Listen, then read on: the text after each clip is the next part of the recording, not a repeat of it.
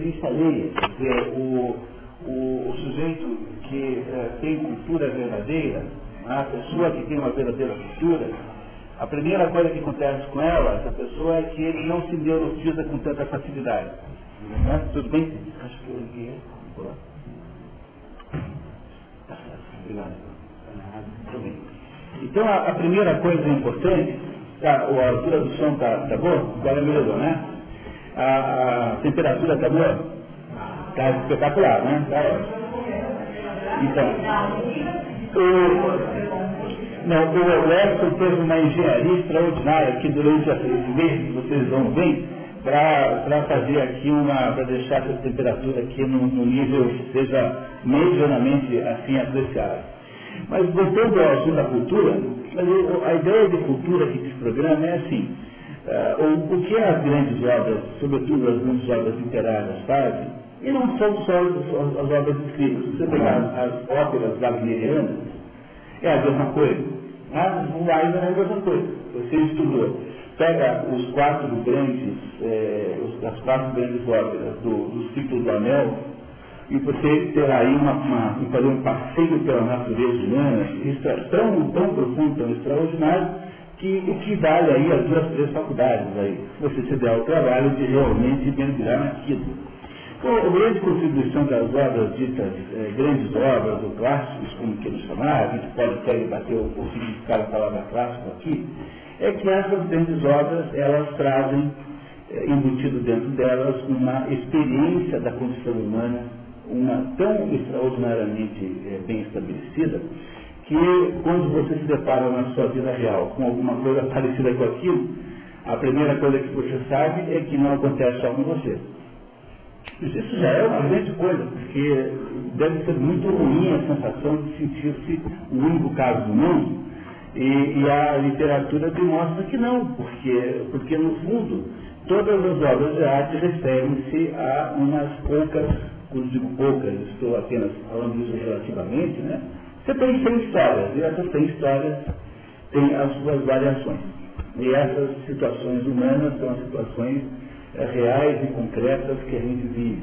Então, a primeira, a primeira utilidade que tem é, um programa como esse é que a gente, aos poucos, vai é, sendo capaz de não se deixar neurotizar. Porque a, a neurose é o que acontece quando você é, não consegue entender o que você está vivendo, e quase sempre aquilo que você está vivendo é uma situação fantasiosamente mais grave do que você pensa que é mais grave do que é, e uh, ao fazer isso, né, dizer, ao fazer essa fantasia, né, então você tem uma, uma uh, o modo como a, sua mente reage com isso é guardando-se debaixo de uma espécie qualquer aí de tapete, e aí aquela mentira fica perseguindo você o resto da vida. É por isso que não se pode, de modo nenhum, afirmar que uma pessoa sem cultura possa ser mais feliz que uma pessoa culta. Uma pessoa sem cultura vive num mundo assombrado por demônios na prática. Como no Brasil perdeu completamente a noção de que seja isso, porque uh, hoje a gente vive numa situação dramatíssima em que houve, de fato, um rebaixamento que eu costumo dizer que é praticamente ontológico. Os seres humanos baixaram e vieram abaixo do nível médio aceitável para a espécie.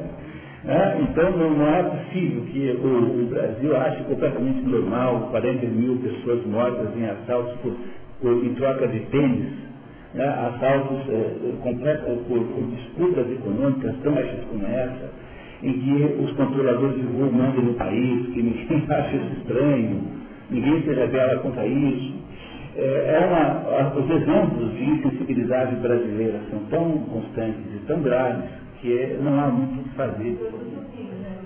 Qualquer coisa. Tá? Você não sabe a coisa tenebrosa que é, agora eu ando aí envolvido com um pessoal de pedagogia, você não sabe a que coisa tenebrosa que virou o ensino de crianças no Brasil.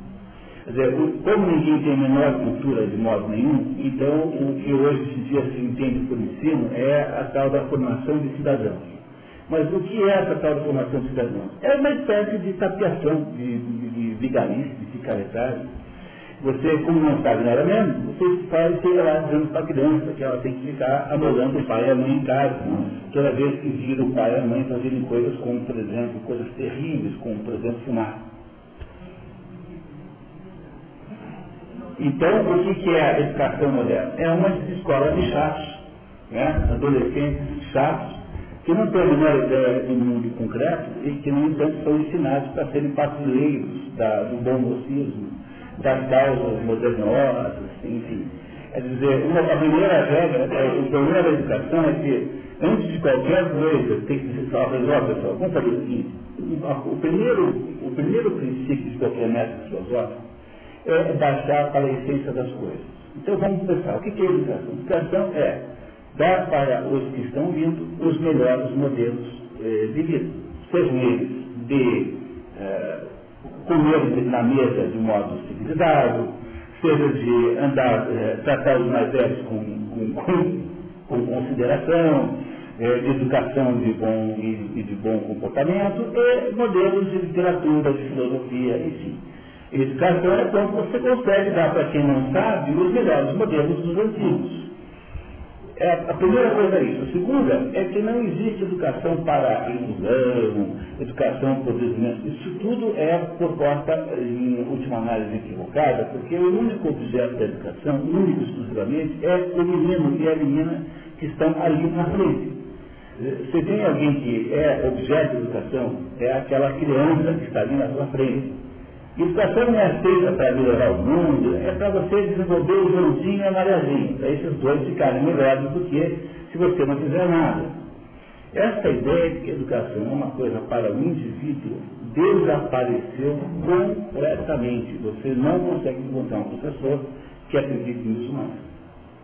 Então, quando a gente vai para essas coisas básicas, né, quando vai para, para a essência, a gente descobre que aqui não há mais verdadeiramente nenhum processo educacional. De verdade, mas há um processo aí de uma, uma pantomima coletiva, um, tipo de farsa generalizada, sustentada por, uma, por seus princípios pedagógicos, seus princípios psicológicos, que é a, a, razão pela qual a qualidade da sociedade brasileira regride, regride, regride, a minha, minha filha foi passar um mês da Índia agora, colar o mês da Índia. A Índia, todo mundo é pobre. E ninguém assalta ninguém. Não tem, não tem na Índia nenhuma espécie de, de criminalidade. Tem lá um, um outro lá, tal, mas é ridículo, tem um bilhão de pessoas na Índia. Você tem de quanto que é um bilhão de pessoas? É uma quantidade enorme. Porque teve uma ocasião que os judeus pedir ajuda lá para os indianos, lá das guerras da do Oriente Médio, e aí os judeus, os mas vocês são quantos? Ah, nós somos 4 milhões de judeus. Ah, então, peraí, 4 milhões? Em que hotel que vocês estão? Vocês estão vivendo de um indiano, né? É bem pouca gente, né? Então, os indianos têm uma sociedade com a distribuição de renda certamente melhor que no Brasil, mas muito mais, não importa que quer morar lá, porque, porque o fato de que eles ganham mal todos eles, que dá uma distribuição de renda muito icônica, não implica em dizer que seja bom morar lá, né? E eles, e eles têm princípios morais que nunca foram destruídos, ou pelo menos foram destruídos menos do que aqui, que diz assim, olha, não é legítimo matar alguém por causa de um tênis, por causa de não sei o quê, por causa de três reais, por causa de uma dívida de tráfico, não sei, cinco reais, por causa de um papelote de não sei das quantas que está aqui com toda a facilidade, isso não é um fenômeno é, circunstancial, nem um fenômeno transitório, isso tem uma ligação enorme com uma perda de qualidade moral no, no, no Brasil, lamentável e, e eventualmente irreversível, a não ser que houvesse aí um despertar enorme para fazer o quê? Tem que restaurar a cultura. É, se houvesse no Brasil um processo de evangelização muito forte, muito sólido, mas isso também não há, né? O, a Igreja Católica hoje é um pouco parceira do problema, né? um pouco parceira do problema, e a Igreja Católica ainda é a, o, o, vetor maior de evangelização que há aqui. Eu, então, não sei muito o que fazer, a não ser é, apostar nisso que, que, que é desde, por exemplo, aqui na é realizações com o Lago de Carvalho, Então você tem uma, você tem assim, um, um esforços pontuais que vão acontecendo uh, por aí, e esses esforços pontuais, se puderem significar um aumento de qualidade muito grande, podem ter um impacto contaminante na quantidade. Dizer, uh, toda aposta possível é que a qualidade possa vencer a quantidade que é uma, um, aliás, o nome de um dos grandes livros do René Guénon, ah, O Reino da Quantidade, um livro extraordinário, conta, explica o mundo moderno pela, pela supremacia, né, pela vitória da quantidade sobre a qualidade. Parte desse assunto é, está aí no livro aqui do mundo moderno, né, que é o, o próximo da nossa sequência, embora aqui ele tenha uma ênfase de menos ênfase a esse ponto em especial. Então, o problema central é que é preciso produzir alguma espécie de reação de qualidade nessa história. E, e não é muito político o, o, modo de lidar, e muito menos econômico, porque a economia, ou, ou, ou essencialmente o que há no capitalismo desnotado, é que o capitalismo não tem nenhuma preocupação com o regime, regime espiritual, digamos, em que ele funciona. O capitalismo não é, um regime, não é uma abordagem política e tampouco moral. O capitalismo, é, ele é um modo autômato, assim, ele é um modo espontâneo de produzir coisas. Então, ele não deve nunca ser comparado com o socialismo. Uma das maiores, dos maiores enganos que as pessoas fazem é contrapor um contra o outro como se fosse uma escolha. O, o, socialismo é uma ideologia e o capitalismo é um modo de produção. Então, o, o socialismo é, precisa, antes do socialismo existir na prática, ele já existia como teoria. E o capitalismo precisou de muitos anos para ser realizado, quer dizer, ele existia na prática antes de virar se vocês considerarem o liberalismo uma ideologia capitalista, por exemplo, então de se perceber que o capitalismo foi transformado em teoria muito depois do, do, do socialismo. Por quê? Porque o capitalismo não tem a menor preocupação com o regime político. Você cria um regime como o da União Soviética, o capitalismo vai e se esconde nos porões, no mercado negro, né, naquela, aquele comércio, comércio escondido. Quando acabou a União Soviética em 89, no ano seguinte estava cheio de milionários da União Soviética, na Rússia, né, que sobrou. Como é que se explica isso? Essa gente não começou do zero, elas estavam uh, potencialmente atuando nos bastidores o tempo todo. Se você cria um, um regime de economia liberal, de política liberal, como nos Estados Unidos, o capitalismo explode. Mas ele também irá bem num regime como o chinês, em que o exército é sócio dos capitalistas. O capitalismo não tem nenhum problema com o regime político, compreende? Que para o capitalismo, tanto faz, é, é possível que para o capitalismo às vezes, sobretudo para grandes empresas, essas imensas empresas gigantescas, é, até pode ser que eles prefiram, de certo modo, os regimes políticos é, totalitários. Então eu, por exemplo, quando ouço no rádio, na CBN, essa conversa, tudo é, quê, eu fico morrendo de vergonha não, porque vocês persigam os pequenos contrabandistas. O coitado sujeito que está ali na rua vendendo um, um camelô, ele, ele pode, pode, ser antiestético, ele pode ser assim, é, informal, mas é a única, é o único capitalismo espontâneo do Brasil. Vocês podem pensar bem, esse lugar de camelotagem no Brasil é o capitalismo mais espontâneo que existe. E, e pode ser que seja feios, né, do ponto de vista urbanístico. Mas eu acho uma vergonha essas empresas gigantescas saírem por aí perseguindo. Ah, perseguindo o sujeito que vai lá no Paraguai comprar uns, uns, um bricatracos aí. É, desde que isso não tem cabimento nenhum, é uma perseguição completamente sem cabimento. é que eles não são contraventuras de verdade. Eles são pessoas que querem sobreviver de para casa. Eles não estão assaltando ninguém. Eles pagam lá, recebem o que tem. Agora o problema é esse, né? Dizer, o, o, controle do pequeno, é, às vezes, é altamente contraproducente. Por exemplo, né? então eu para pegar, que a teoria, essa teoria do Rawls. Tem um, filósofo inglês chamado Rawls, que escreveu um livro chamado Leviatã. E o Leviatã até é o seguinte, Olha, os seres humanos são todos perigosíssimos. São a natureza humana, é uma natureza mesquinha, egoísta, cruel e, portanto, é preciso que eles sejam controlados por um governo autoritário, poderoso, que os coloque na linha. A, a, a teoria do Rhodes é, para você é, controlar o pequeno, é preciso se chamar o maior bandido de todos, que é o Estado.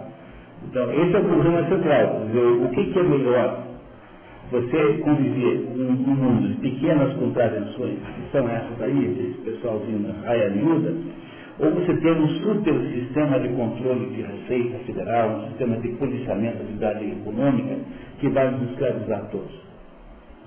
Então, uma das coisas importantes para a gente aprender a raciocinar é, com relação à avaliação do mundo é que é, não existe nesse mundo humano perfeição de modo nenhum. Você, você pode fazer atos perfeitos. Quer dizer, os atos humanos podem ser perfeitos. Mas o resultado da interação dos atos nunca é. Então nós sempre vivemos em estado tensional. Quer dizer, a coisa mais interessante é isso. Você nunca tem uma situação é, completamente é, única. A nossa vida real, real, concreta, é uma vida tensional em que você tem sempre que escolher um mal entre dois. Então eu diria assim que seria melhor no Brasil não implicar com os cabelosos, deixá-los aí viver como, como puderem aí, do que criarmos um, um super Estado econômico, policial, uma Receita Federal que tudo vê e tudo sabe. Porque isso só levará à estabilização de todo mundo. Eu prefiro brigar ali, deixar o batedor de carteira ali solto, do que convidar o Fernando pela marca para gerenciar o problema. Porque o maior de todos é sempre o Estado. Porque o Estado não tem responsabilidade nenhuma, ele não se responsabiliza por aquilo que ele faz. Você não pode chamar o guarda, você não pode. Antigamente, na Idade Média, você era chamado bispo, ia reclamar com o. Hoje em dia não, o, o Estado é a última instância. Então, o Estado é cada vez mais plenipotenciário. Então, eu queria até comunicar a vocês que a realizações vai editar um livro chamado é, Do Poder do Bertrand Veneres, que já está sendo traduzido, né, que é um livro, que é um livro é, muito importante, que é, apresenta, é um dos mais importantes livros de política já escritos, que, em que o Bertrand faz uma, uma demonstração de como a tirania do grupo só aumenta. Então, na Idade Média, se tinha um sistema de, é, de poder baseado na distribuição do poder por, por três camadas Havia o poder espiritual, que era representado pela Igreja Católica. Havia o poder temporal, que era representado pelo, pelo príncipe, conde, barão, que fosse. E havia o poder econômico, que era muito pequeno na Idade Era muito pequeno em relação aos outros dois. O que acontecia ali é que toda vez que o príncipe, de todos os poderes que têm a, a maior efetividade, é o poder, o poder do príncipe. Porque é o sujeito que anda então, o sujeito é armado, ele tem, ele tem o poder de, é, de implementar a sua vontade instantaneamente. Veja, um sargento aí da, da, da polícia, com 38 na cintura, manda mais que qualquer empresário de São Paulo. Ele tem não só a, a, a arma, que pode exercer um dano é, automático, como ele tem legitimidade no uso da arma. A segunda carta, falando em termos, a gente vai voltar esse assunto hoje, falando em termos científicos, né, sempre tem um poder muito forte muito, e, muito, e muito instantâneo. Então, é, para que esse poder, para que esse poder não seja um poder incontrolável, como é que se lida com ele? Né? Então, o, a Igreja Católica tinha que dar, dar, dar sua autorização. E, e, é por isso que os príncipes da Idade Média andavam o tempo todo furiosos com o sistema medieval, porque qualquer discordância do bispo, e o bispo tinha o grande poder do bispo, era a, a excomunhão, por exemplo, se você excomungasse o príncipe, o príncipe perdia a legitimidade popular. Ele podia continuar governando a arte violência, mas ele ia ter dificuldade de sempre fazer isso. Então, na Idade Média, havia um sistema em que o poder do príncipe, do Estado, de alguma maneira estava controlado pelo poder do espiritual, digamos assim, que é o poder da Igreja Católica. Esse sistema medieval correspondia, aqui no Ocidente, ao sistema de castas hindu, ao qual nós voltaremos hoje a esse assunto, depois do, do, do, do nós lemos aqui o nosso livro. Quando o sistema medieval é destruído e o, e o principal, principal agente dessa destruição chama-se é, chama Felipe IV Belo, que era um rei francês, o Felipe IV Belo fez várias façanhas. Primeiro, transferiu a série do papado para Avignon, não que ele tenha sido sistema amargo, mas ele conseguiu lá envenenar todos os papas que estavam lá. A França era o país mais importante agora. Ele foi envenenando os papas até que a hora chegou que, ele, que era amigo dele, que era francês. E esse ele convenceu a transferir a série do papado para vir na França, quando ficou 70 anos. Em 70 anos o papado não foi Roma, foi em Avignon. E, além disso, né, ele, ele, foi ele que destruiu os templários, criando então calúnias contra os templários e mandou é, queimar na fogueira Jacques de Molé, mais, o, né, no, no, mais, o, mais os outros líderes dos templários lá. Isso aconteceu em 1314. Em 1314, os templários foram queimados. Os é, analistas da história, é, digamos assim, que olham para a história sob o ponto de vista tradicional, como é o caso do Rei Negron, por exemplo, costumam utilizar essa data como sendo o final da Idade Média, 1314, porque é aí que o Filipe IV o Belo estabelece um novo regime chamado absolutismo, em que é um regime em que o soberano continua, eles diziam assim, né, nós continuamos subordinados a Deus, mas agora sem intermediários. É o, o, o soberano que responde a Deus diretamente. Pois houve um aumento do quê? Houve um aumento da tirania.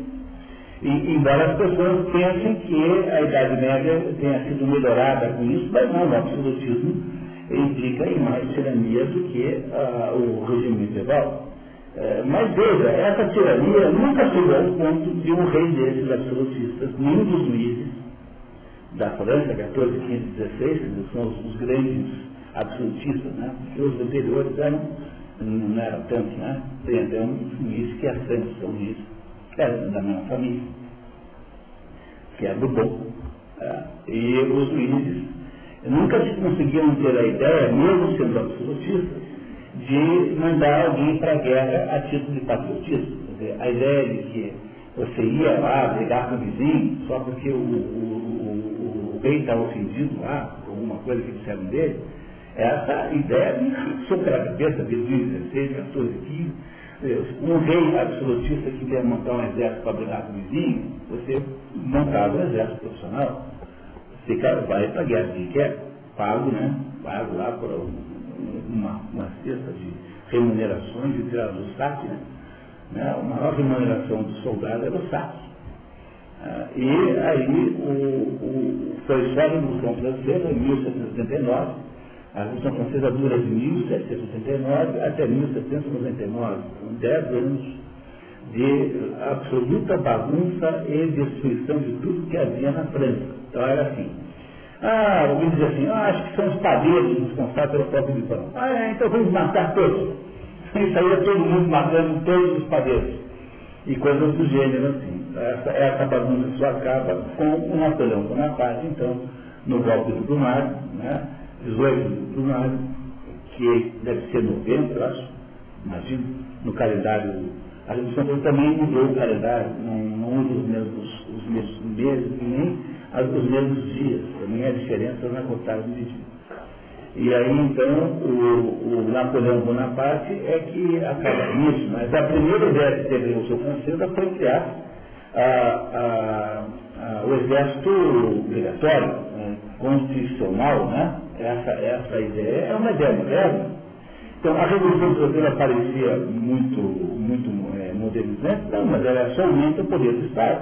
Porque antes o rei tinha que dizer assim, eu fiz isso porque isso agrada a Deus. Mas como ele não tinha a Bíblia como referência, dava para debater com ele se era de verdade ou não. Agora não, a Revolução Francesa e o mundo moderno, o governo diz que ele faz o que faz porque nós somos o governo. Não é assim que nos dizem que, como o governo nos representa diretamente, então tudo que o governo fizer é, de algum modo, certo. Pode, poderá haver maior tirania do que essa?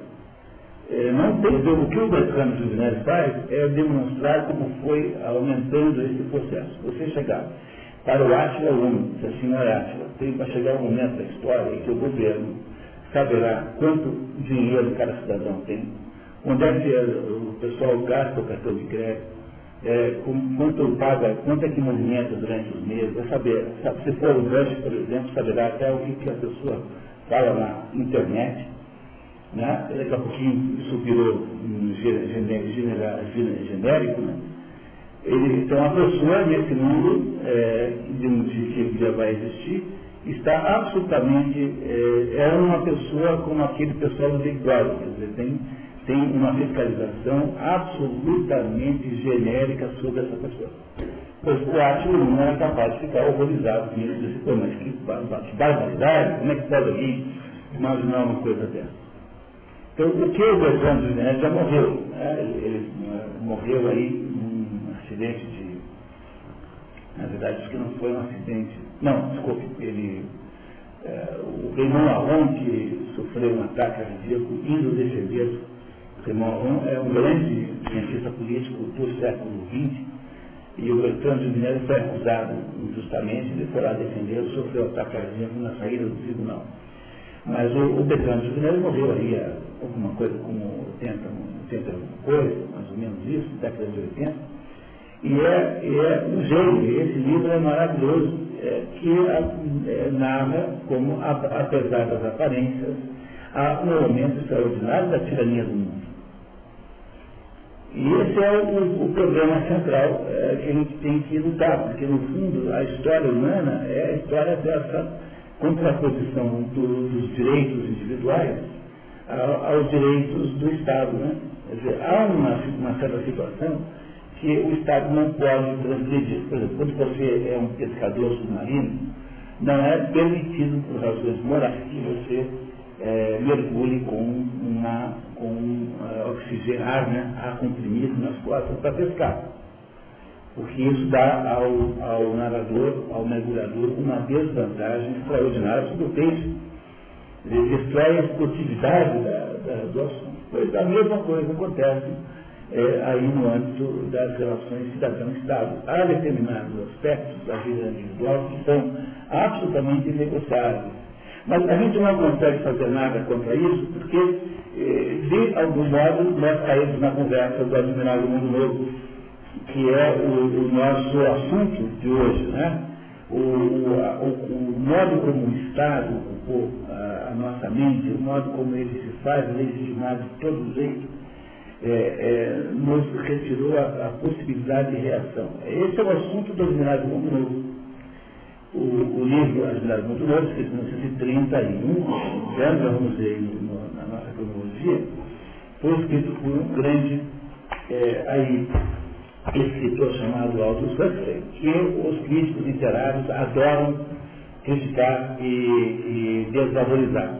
E, e, por que, que adoram criticar e desvalorizar? Porque as personagens do Aldous Huxley, ele tem uma meia de livros muito conhecidos, sendo que aqui no Brasil, Contraponto, Admirável Mundo Novo, A Ilha, A Volta ao Admirável Mundo Novo, As Portas da Percepção, são os livros mais conhecidos do Aldous Huxley.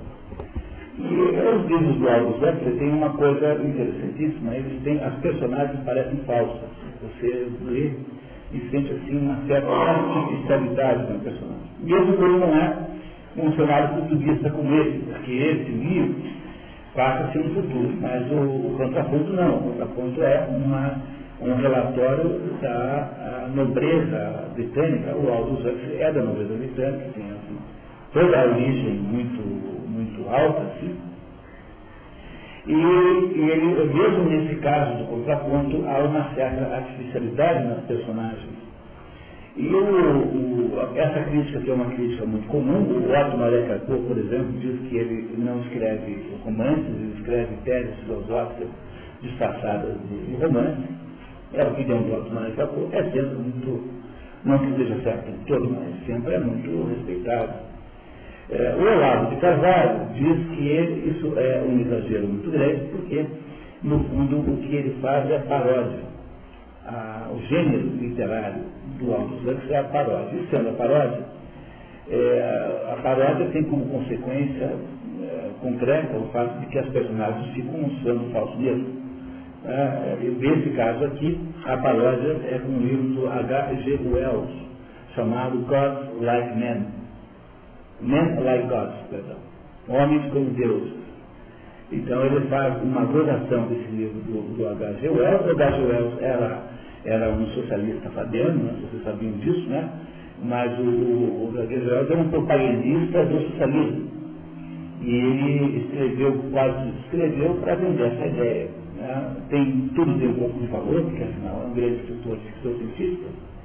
Mas, no fundo, o que o H.G. Wells quer fazer é, com, é com nos convencer que o governo mundial Aliás, há um livro do H.G. Wells, que você compra nos Estados Unidos, é, que, que, se chama de Open Conspiracy, a conspiração aberta, em que ele, com toda a sinceridade desse mundo, diz que o único modo do mundo funcionar é por uma conspiração de é, é, lá, sábios. Sábios quem são? Aqueles todos que compartilham do materialismo dialético, né?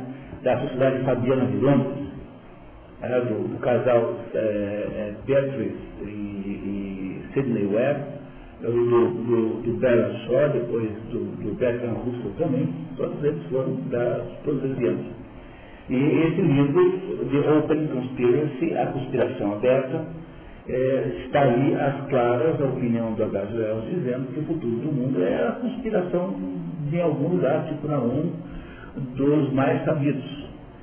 O problema disso é que os mais sabidos são deles de mais sabidos. Então, no fundo, isso que o mundo vivencia hoje, em termos de redução da liberdade, essa tentativa de construção do governo mundial, é um plano que já tinha aí as suas origens. Então, o H.G. Wells, quando escreve o livro Men Like God, Homens como Deuses, ele, no fundo, está querendo apenas fazer propaganda do regime socialista que ele achava que era o melhor do mundo. Mas o Aldous disse não, o está fazendo uma tremenda corrupção. Entendeu? Ele não dá sério de um minuto nada disso, mas é o real. Então a ideia da paródia é justamente essa.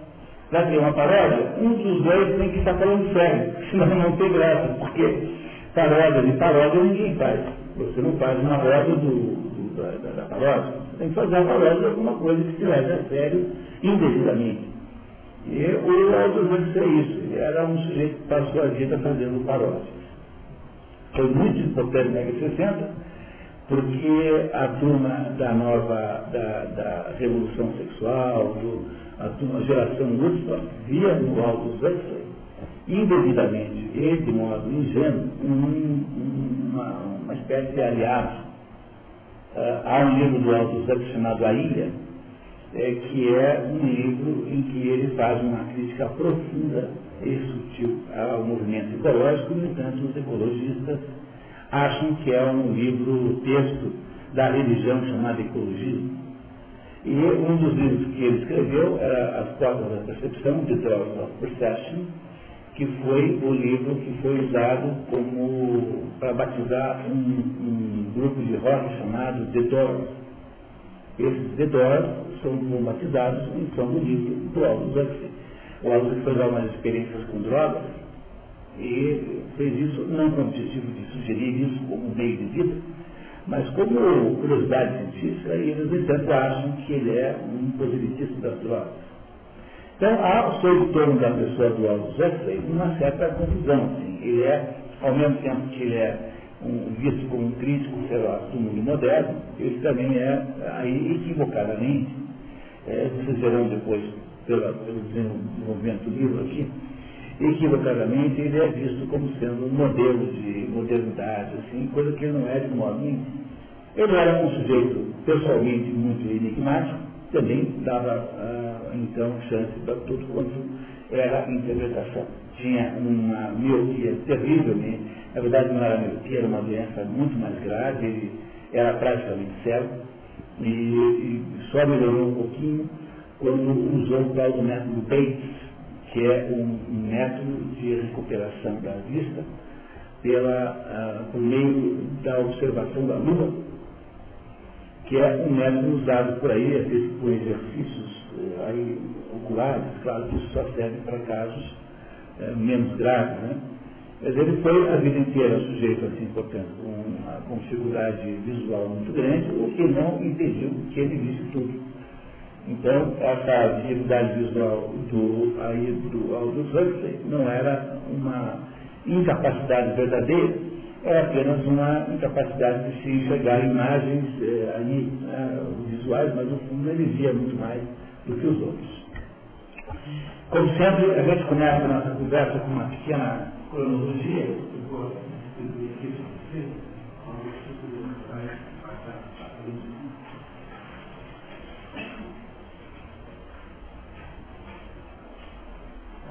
Não está chegando aí, tá?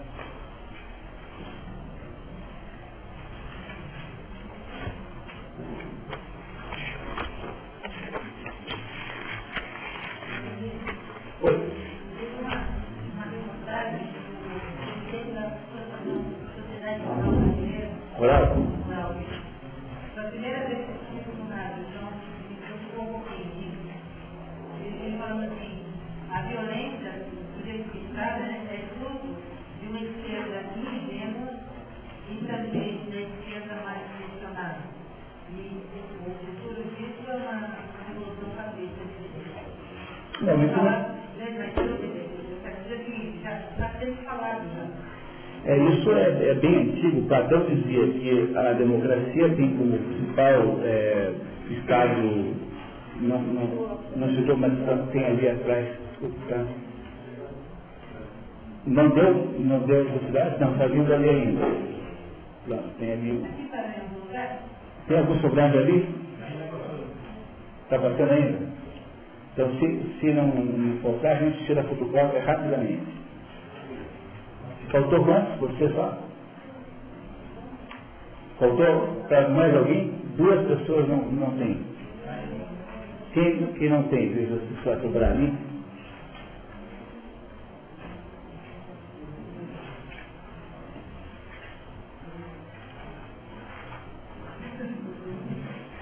Faltaram quantos? Faltaram, quem não levanta a mão, quem não recebeu, por favor. Então, tá, é provavelmente vai acontecer isso nesse mesmo caso. Ah, não quero ir lá para o meu original fazer uma cópia, tá? Então, só as pessoas. São duas pessoas. Já tem? Então, é, então veja, o, o dizia que o, o problema, ele só também dizia o seguinte, que o problema da democracia é que ela se perverte em demagogia. O que é demagogia? A demagogia é que permite que o sujeito tome o poder, fazendo, é, é, portanto, um, um, mau uso das promessas, então, a fim de controlar. A demagogia é isso que nós vemos hoje. Então, esses programas que são crimes eleitorais, absolutamente, se você se for um, um, candidato, se você der uma cesta básica para alguém, você vai preso, é caçado. Agora, você fazendo depois que está no poder, fazer isso com milhões, não acontece nada. Né? Então isso é essencialmente demagogia. Demagogia é uma atitude de adulação do eleitor. E as demagogias acabam em tiranias. Então é, os gregos sabiam que o procedimento normal de uma coisa dessa é, primeiro, a democracia. A democracia se perverte para a demagogia e a demagogia é a antessala da, da, da tirania. Tá? Esse é o, o quadro que a gente pode esperar aí de alguma forma aí no futuro. Agora acontece que o Brasil está muito alterado em tecido moral. Eu, eu sempre mostro a diferença do Brasil para a Venezuela, porque a Venezuela é, tem uma doença chamada tumor. Tem um tumor chamado Chagas. Você pode extirpar isso cirurgicamente. O Brasil não tem tumor, o Brasil tem septicemia. Aqui não se tem a menor resistência orgânica a mais essas coisas. Quer dizer, qualquer coisa que esse pessoal invente é, é absolutamente passa, não tem a menor dúvida, vai passar. Qualquer coisa, se o Lula inventar um terceiro mandato, não vai ter resistência, vão aceitar igual. Eu não sei muito bem, sabe? Eu, eu, eu garanto uma coisa, isso, isso que nós estamos vivendo na América Latina não vai terminar bem. Isso vai acabar mal de alguma maneira.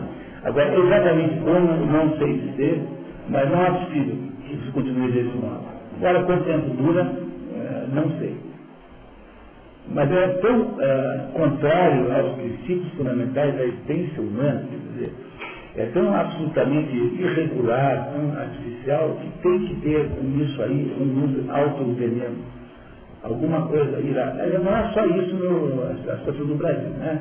É isso que o Aldo Huxley vai nos mostrar hoje, que se chama da instalação da tal da nova ordem mundial. Então, essa nova ordem mundial é o, o, o digamos, o, o fenômeno que irá provavelmente sofrer uma, uma, uma, grande, uma grande resistência uma hora ou outra.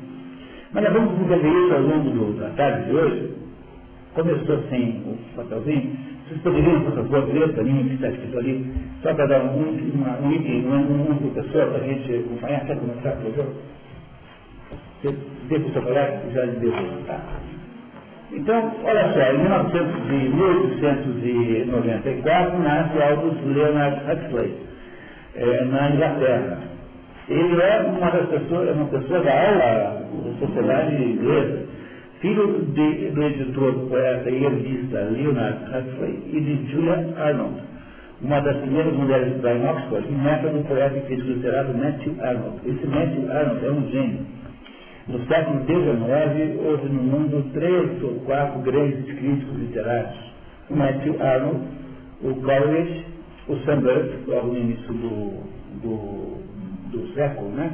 O Sandburg, que era francês, não fosse grande coisa, mas ele, ele instituiu essa coisa chamada crítica literária, Então, o Sandburg, o Matthew Arnold e o Coleridge foram os três grandes críticos literários do século XIX.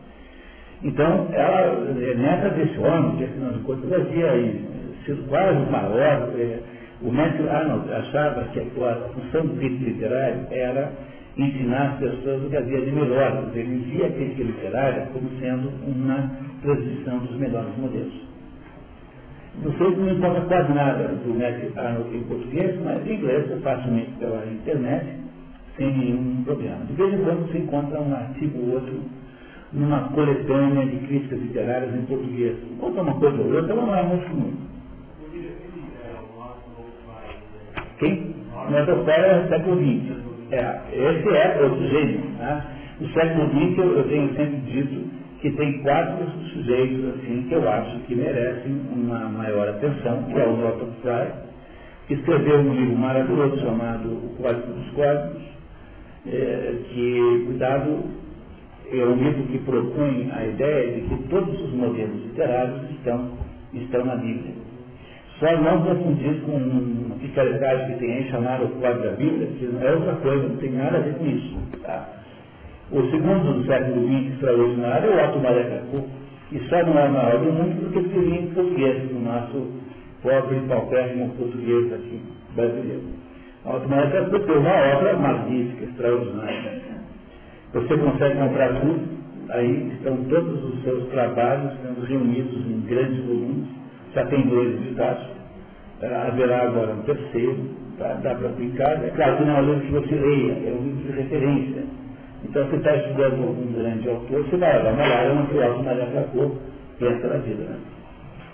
O terceiro é o, só para não esquecer, o terceiro é o Mortimer Adler, é, cujo livro, é, Como Ler um Livro, está sendo traduzido pela Realizações. Também vai ser lançado ainda na virada desse primeiro semestre, um livro seminal, um livro fundacional. É, e o quarto, eu diria que é o Edmund Wilson, porque ele tem momentos extraordinários também. É claro que tem muita gente interessante. Mas esses quatro aí, no século XX, naturalmente se, uh, se, uh, se uh, sei lá, se acentuam em relação aos outros. Né? Por não, Virginia? O que leva a surgimento da crítica literária? A decadência da qualidade ou o aumento da quantidade? Pois é, boa pergunta, eu não sei. Eu acho que é uma boa pergunta. Porque é, né, se não existia, e ele se propõe a é que não existia. É que, é que, é que assim, o, o, o mundo moderno foi criando uma, modificação porque era literatura, né? Então o romance é moderno. Então ela se fazendo uma complexidade tão grande no momento que foi preciso que alguém começasse a arrumar. Não, não é que não houvesse antes. Você pega no tempo de Shakespeare, você encontra textos de análise de Shakespeare, mas o Shakespeare nunca escreveu literatura no sentido estrito da palavra, porque uma peça de teatro não é feita para ser lida, é feita para ser encenada. Tanto é que as peças de Shakespeare têm diversas versões.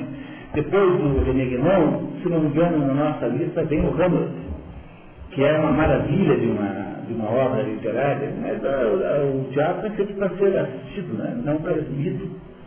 Então, o, só na medida em que os, os, modelos modernos de literatura, sobretudo o romance, embora o Matthew Arnold fosse mais crítico de poesia do que de romance, foram se estabelecendo, é que nasceu essa atividade no mundo.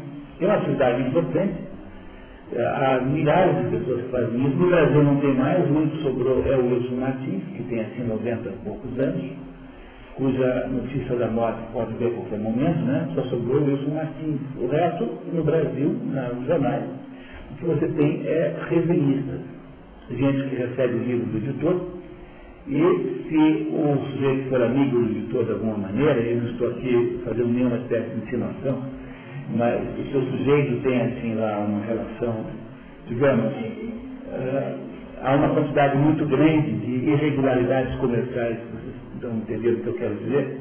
Né? Então, o redenista, ele vê-se dono de um espaço econômico. Isso é uma das coisas mais assombrosas do seu mundo. Há 30 anos, quando havia lá um autor novo no Nordeste, que ia aparecer no Rio de Janeiro, ele mandava uma, um livro para alguém, sim, Osmo Maria eu acho que era muito, não era bem a época dele, mas mandava lá um livro para o Pedro Nava, mandava lá um livro para o Gustavo Cossão, pro, lá para sei lá, para o Cristão da Caíde, e esse pessoal dizia, puxa, mas esse moço tem realmente talento. Aí eu mandava para o jornal, e o JD, o Globo, publicavam em pedaços para promover. Houve um momento que isso era assim. Hoje, o sujeito que tem uma coluna no jornal lá, ele acha que aquilo ali é o jeito como ele está ganhando na vida. Então, ele tem que ter alguma compensação para publicar qualquer coisa. Nós conseguimos transformar em coisa econômica absolutamente tudo. No mundo mas aqui é coisa muito pior, porque os brasileiros têm uma, uma característica cultural, e os brasileiros são fascinados pela ideia de dinheiro. Né? E, talvez porque nós vivemos uma sociedade de baixíssima remuneração. Uh, o PIB brasileiro, sem correções, né? sem correções, não paga essa conta em casa, por favor. Né? Mas, assim, grosseiramente falando, é 5% do PIB. O que é uma coisa inexplicável. Todo mundo trabalha um monte aqui, como é que pode isso? 5% é muito pouco, né? Então, os brasileiros são eternos carentes afetivos e carentes econômicos. Então, os brasileiros são carentes afetivos, portanto, todo mundo aqui é, gostaria de ser amado. Nada é mais importante que um brasileiro que ser amado. O sujeito vai consertar na sua casa a máquina de lavar roupa, ele não entende nada disso. A máquina vai ficar muito pior do que antes mas ele, ele quer que você goste dele. Entendeu? O brasileiro é carência.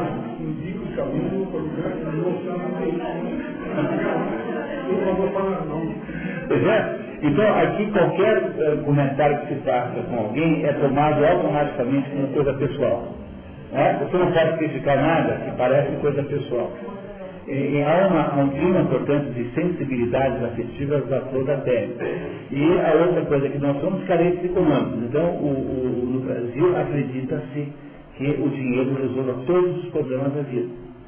Quando, se você olhar um pouquinho para qualquer teoria de antropologia é, cultural humana, vocês vão descobrir que, antes de mais nada, o maior poder de todos está sempre com o agente espiritual, é muito fácil medir. Há dois mil anos, o sujeito chamado Jesus falou assim, faça assim, assim, assim, e você dois mil anos depois obedece, mesmo não sendo pago para isso, ninguém obriga a igreja a, a se comportar bem, você faz o que você quer. Você acha que de fato é cidadão. Depois o poder espiritual vem sempre o poder temporal, o poder, o poder, do, do, da, poder da, da força, depois vem o poder econômico, o poder econômico é muito baixo. Aqui no Brasil tem-se a sensação aí completamente distorcida de que o poder econômico manda em tudo.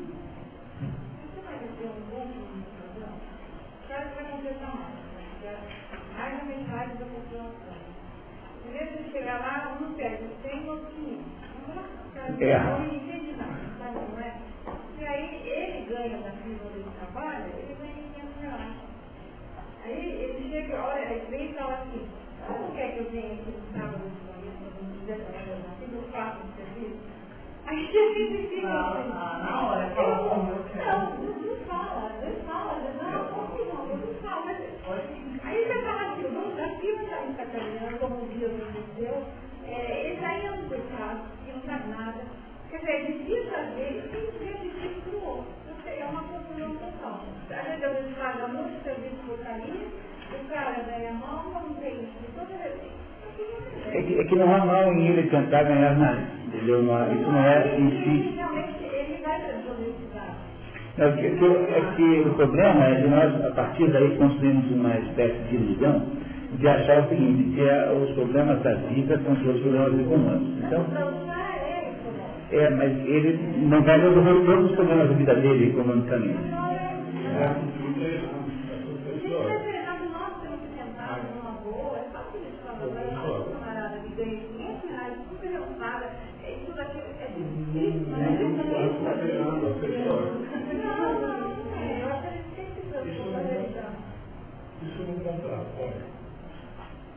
A realidade da nação em todos esses pedaços, o indivíduo que pensa dessa maneira, não, e não adere ao mundo econômico, ele acaba sozinho, ele acaba sozinho, isolado. E dependendo da mulher que ele tem, também perde.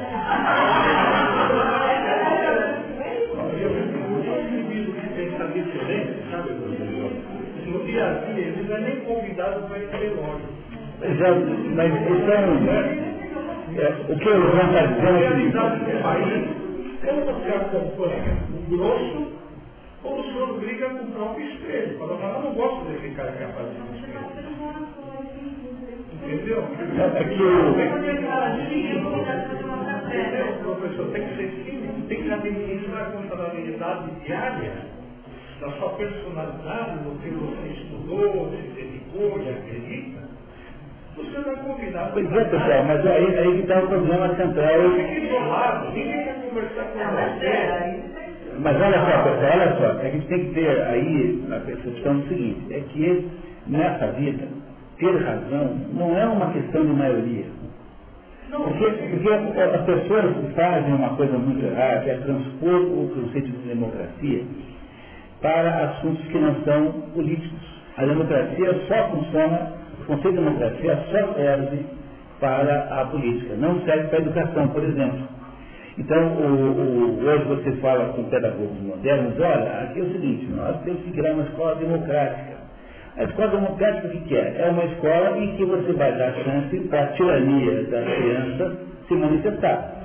Por quê? Porque a escola democrática é apenas uma maneira daqueles, uma, dos mais poderosos, surrarem o mais gordinho, o mais pretinho, uma, uma afeminada mas é, quanto mais livre é a tal da escola, maior é o grau de tirania que você constrói nas crianças. Não é possível você imaginar um processo escolar que não tem alguma autoridade, alguma ordem. Não dá para fazer educação se você não tiver um mínimo de grau de autoridade.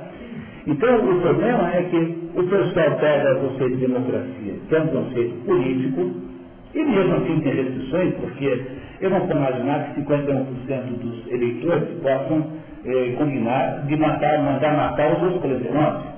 Nem isso eu posso fazer. A democracia tem limitações até dessa ordem, nem tudo é possível. 51, o senhor quer dizer maioria. É, qualquer maioria, nesse caso, é uma maioria ilícita. Por quê? Ilícita. Pois é, então a princípios morais que a democracia não pode ligar. Entendeu? A gente resolve numa sociedade de 10 pessoas e 7 vamos dizer que é a maioria, concordam em matar os outros três e acham que está tudo concordo, está tudo certo. É o conceito moral. Não, se for ignorar o dia a dia, país, ser humano, cidadão, seja com essa pressão que vem de fora para casa, a encrenca começa dentro da casa, dentro do lar. Então você já começa ter problema com os filhos.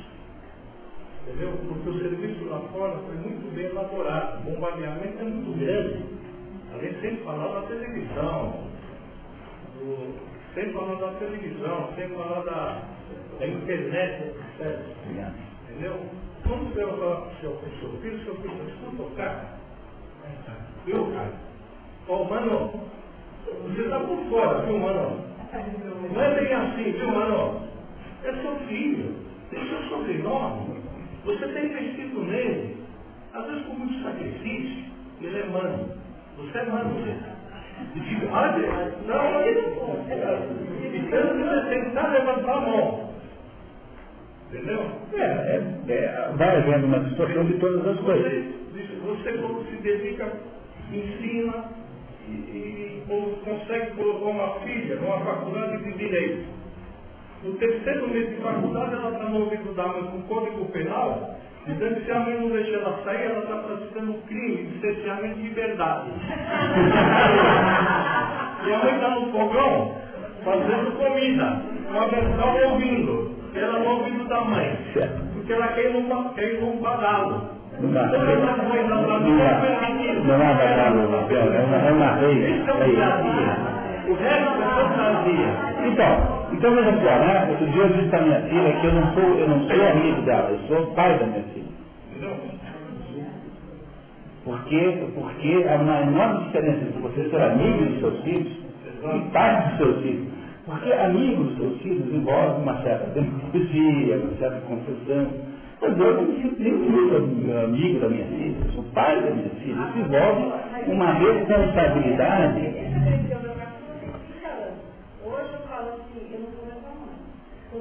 Ah, mas por isso Nós vamos amigos, então a relação vai ser de, amigos e de respeito, porque o não dá mais. É, porque ele já está duro. É. Hoje a tecnologia moderna, a psicologia moderna, diz exatamente o contrário que diz aí. Tem que ser amigo dos filhos. Não podemos de ser mãe, de ser pai. Eu vou batizar, assim, que é isso aí. Pai, tem que ser mãe, não. Mas depois da tudo, você pode ser amigo.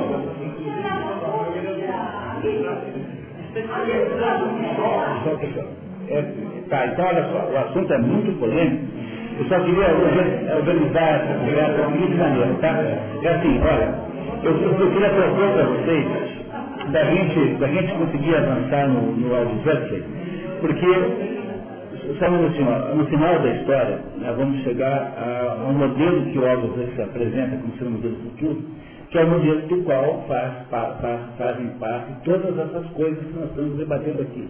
Então vamos tentar fazer assim, para a gente ter uh, um pouco de gestão do tempo só, porque é, aqui tem esse problema, né? Essas quatro horas são é, absolutamente inviáveis. Tá? Eu, é, pois é. Eu agora ficaria mais tempo, mas eu sei que as pessoas têm compromisso, aí sábado. É, o resto depois conversa com vocês sobre isso. Tá? Isso. É, não, ele não é atual, ele é um crítico literário, Otto Maria Carpo. Carpo, Carpo, Carpo escreve assim. A história é assim, ele, homem ele nasceu em Áustria e ele chamava-se Otto Carsten. Carsten. E ele, ele era ele era, ele era judeu por parte de pai e, então não era muito judeu pelo critério de judaísmo. E aí ele converteu-se ao, ao cristianismo, tornou-se católico. E quando ele se converteu, ainda na Áustria, ele usou o Agalócio Maria. Ele botou Maria aqui como homenagem, como uma marca, uma marca, né? Dessa mudança de, de, de, de Quando ele veio ao Brasil, ele falou que Castro não era muito pronunciável e mudou o nome para Castro. Olha, a livraria aqui da Era de Orações, se vocês têm interesse, pode comprar um três livros aí, né? Sei lá. Você está treinando? Não, eu não. Nada. Se vocês verem o fico feliz da vida. Tá? Então vamos lá. Ok? Então o, nosso amigo aqui, é o Luiz tem uma, uma genealogia muito brilhante. O pai dele, o, o pai dele, né, o, o que chama-se é, Luna, teve quatro filhos, o Julian, o Ferdinand, o Aldous e a Margaret. O Aldous é neto do, natural, natural, naturalista Thomas uh, Henry Huxley, o Budista Darwin. Para você entender isso, o Darwin, o Darwin ele criou uma teoria lá no meados do século XIX, chamado A Origem das Espécies, e não ousou escrever no livro que aquilo se aplicava ao ser humano. Então ele achava que as espécies evoluíram todas de um ser inicial, micro uh, microscópico, sei lá, alguma coisa, alguma célula só, que isso tudo virou, acabou virando a diversidade que tem agora. Mas ele não usava, não usou dizer que tinha sido o ser humano. O ser humano estava na mesma, na mesma história. E aí, tá, ele também, por ela, por que não tinha muita certeza que era assim? Para ser bem sincero, o, o, o Thomas, o, o Darwin, né, tinha lá suas dúvidas sobre a própria teoria. Ficou muitos anos assim, na, é, vacilando até que o avô do Aldous Huxley, chamado Thomas Huxley, disse, ah, você para com isso, vamos fazer o seguinte, vamos enfiar o pé na jaca.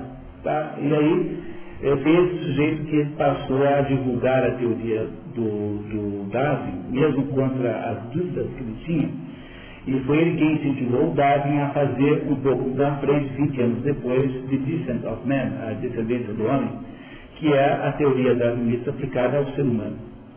Então esse avô do Aldous Huxley foi quase tão importante quanto... Havia três pessoas muito importantes nessa história. O Charles Darwin, o Herbert Spencer, que fez uma versão do, do darwinismo social para a sociedade, mostrando que a sociedade também evoluiu daquele jeito. E o Thomas Huxley, que embora não tenha tido contribuição, é, digamos, conceitual, científica, teve uma enorme importância na disseminação da ideia. E, então, o, avô dele, afinal, é um dos coautores da teoria da evolução, do, do, do Aldous Huxley. Portanto, você vê aí como a família tem origens fortes. Né? Bulldog é um tipo de cachorro. Está errado? Ah, meu Deus, é Bulldog, está errado. É, é com um D ali, corrija, por favor. Dog com D aqui. Tá? Houve aqui um errinho de datilografia. O irmão do, do, do Aldous Huxley, Julian Huxley, foi muito famoso também como biólogo. Em 1908 morre a mãe, Julia Arnold, que também era professora de autos na escola de Hillside, que era uma escola tida como inovadora em metodologias. No mesmo mês da morte da mãe, morre a irmã num acidente, eh, a irmã Margaret. Ele entra em Eton, Eton é assim, quase a maior escola que alguém pudesse frequentar na Inglaterra, escola para elite. Fica até 1913, até que em 1911 ele é diagnosticado com queratitis punctata, que é uma doença dos olhos, que o deixou praticamente cego durante três anos. Embora tenha aprendido a ler em braille, ele recuperou a visão parcial de um olho só. O pai dele casa-se segundas núpcias com Rosalind Bruce, que terá dois filhos. Um deles, Andrew Huxley, ganhou um prêmio Nobel de Medicina. Como? Pois é, que é uma família extraordinariamente brilhante. Assim. Em 1913 entra no Colégio Balliol, no, na, na Faculdade Balliol de Oxford, que era a faculdade dentro de Oxford para onde ia é, para dizer o pessoal só toque toque, né? Para vocês entenderem isso, há um, uma história maravilhosa que é muito pouco conhecida no Brasil, que é a história do, do, dos grupos Miller. Então, há, houve um inglês que ficou muito rico na, na África, chamado Cecil Rhodes. sujeito ficou tão rico, tão impotente, que eles batizaram um país em homenagem a ele. A Rodésia. Rodésia era em homenagem ao Rose. Hoje não chama mais assim, hoje tem um outro nome. Mas esse Rose ficou trilionário, porque ele era dono do ouro, dos diamantes, tudo isso. E ele, então, é, influenciado por um professor chamado John Ruskin, esse John Ruskin foi um sujeito de uma enorme importância na Europa no século XIX, ele não era crítico literário, era crítico de arte. Então esse John Ruskin dava aulas de crítica de arte, frequentava pela elite inglesa, em que ele demonstrava que o que fazia uma civilização perdurar era a manutenção dos seus símbolos, dos seus, das suas, das suas é, manifestações artísticas, etc. Então o, o, o Cicero, impressionado com John Ruskin, ah, na hora que ele percebe que vai morrer, né, que já está muito, muito maduro tal, ele resolve doar aquela, aquela dinheirama toda, que era um dinheiro que não acabava nunca mais, para, um, para a gestão de um sujeito chamado Lord Milner. Esse Lord Milner, então, eh, tinha como por objetivo manter vivo no mundo o, o, a alma e o espírito da cultura britânica. Como é que fazia isso? Primeiro, dominando quatro, cinco grandes jornais o maior jornal da Inglaterra, The Times, foi durante é, 60 anos financiado por esse pessoal.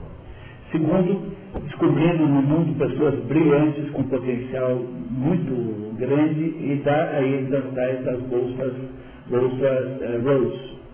Um que recebeu uma bolsa Rose foi o Bill Clinton. E chega lá com o sujeito que está, pareceu que vai dar certo na vida, olha, você vai ser pago para estudar lá em Oxford, por nós aqui e tal. E fazendo milhares de outras coisas. Então, todas as grandes decisões políticas da Inglaterra do, do século XX foram manipuladas pelo grupo Milner. A ideia da Commonwealth é deles. o que, é, que é a Commonwealth? É uma maneira de você deixar ir os anéis ficar com os dedos, né? Quando os ingleses sentiram que não era mais possível manter aquele império todo, qual era a solução? Você deixa as independências, como na Índia, como no Canadá, não sei onde, na Nova Zelândia, Austrália, mas você mantém todo mundo unido por uma espécie de acordo cultural. O nome disso é Commonwealth. A Commonwealth é uma ideia do comida. O modo como foi dividida a Índia, o subcontinente indiano, em Paquistão e Índia, foi, foi invenção deles, a tentativa de impedir a, aquela independência da Rodésia, da, da, África do Sul, por meio dos, foi fracassado, né? por meio dos holandeses, porque se os holandeses tomassem o poder, saíam do poder inglês. Também foi inventada pelo Lula. Essa gente manipulou toda a política europeia durante o século XX. E o, uma das, da, das universidades que eles dominavam era o colégio, College, Balliol College, em Oxford para onde iam ser, então, treinados a elite da elite britânica para manter no mundo viva a, a, ideia da soberania inglesa. Isso não tem nada de segredo, tem livros que contam essa história, os livros, os arquivos desse pessoal estão, de certo modo, abertos, e você consegue, você consegue é, ler isso tudo num escritor inglês chamado Carol, americano Carol Quigley, Carol Quigley, que apesar de chamar Carol é homem, né? Tá? Então, esse Quigley foi professor na Universidade de Princeton do Bill Clinton. E ele escreveu vários livros contando como foi feito isso. Então, é uma conspiração aberta, igual a George Wells. Vocês compreendem que quando a gente fala em conspiração no mundo, existem as conspirações fechadas. Mas existe um monte de conspiração aberta, que está no jornal, é só você ler lá. O Folha de São Paulo é aberto, a conspiração da Fabiana era aberta, essa aqui do, do grupo Milner, dos grupos Milner, assim, também, também chamados de Round Table Groups, também tem esse nome. Está nos livros do canal Bíblia. É, você compra o livro e você vê lá nomes, detalhes, datas, tudo, tudo claro. E, pois não, Digna. O museu britânico também, coisas que não são ingleses, eles consideram únicos de, lá da, da Grécia está lá no a pedra lá está no... Que é o resultado do, daquele do nome inglês. É a única pedra. Tem que ir lá no seu Vitória.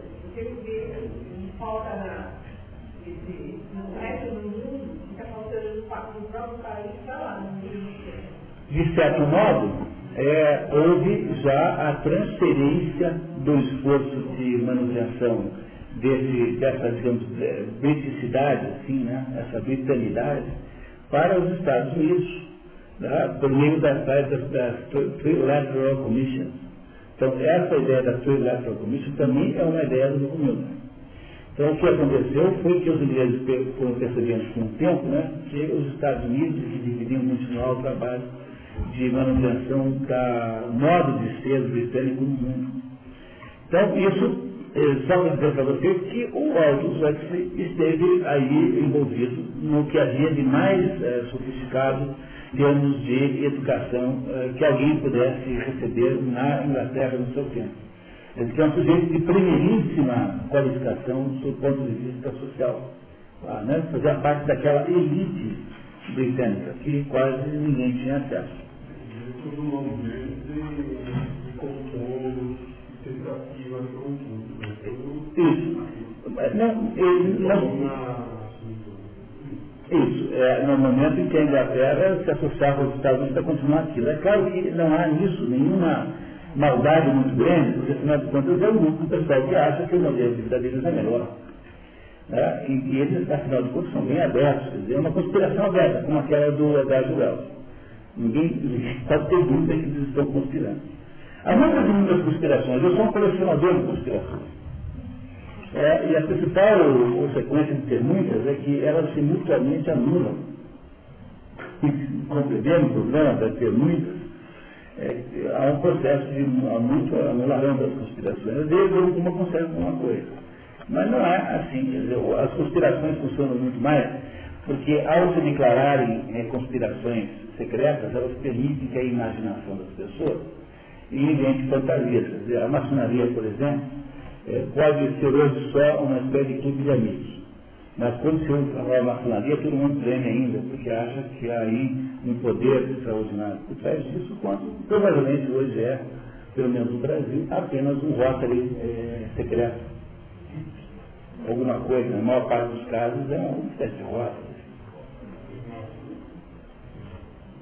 grande parte do ensino belga, metade da Igreja Católica, outra metade, outra metade da maçonaria. É, no Brasil. Da Inglaterra, que é uma das maiores da Europa, é, é do É, aqui no, no, Brasil, infelizmente, por exemplo, não, não é isso, é que aqui as coisas são muito leves, né? Então, então, você vê, né, há uma, há uma bula papal que diz que se você for maçom, é, automaticamente você está excomungado do, catolicismo. Não precisa nem que, nem, nem que seja notório.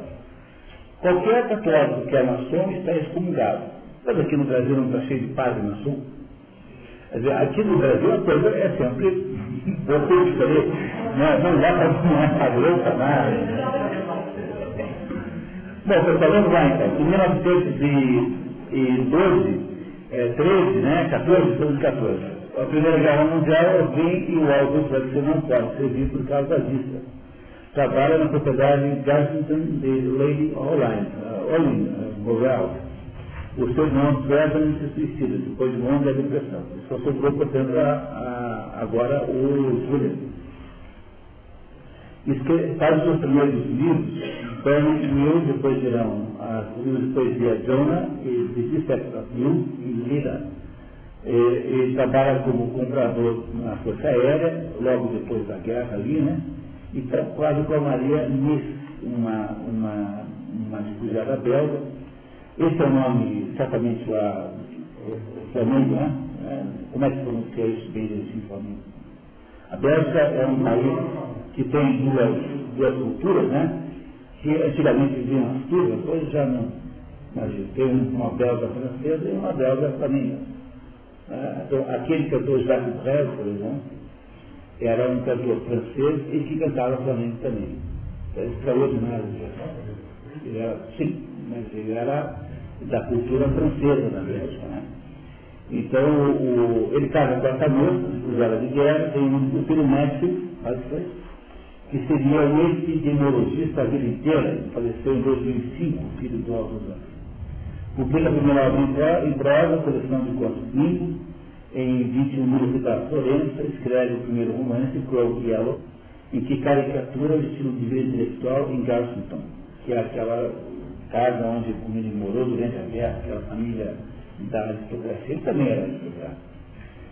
Em 23 publica Antic Hay, em 25 Those Barren Leaves, em 28 é, Point Counterpoint, que em português é de modo relacionado de contraponto.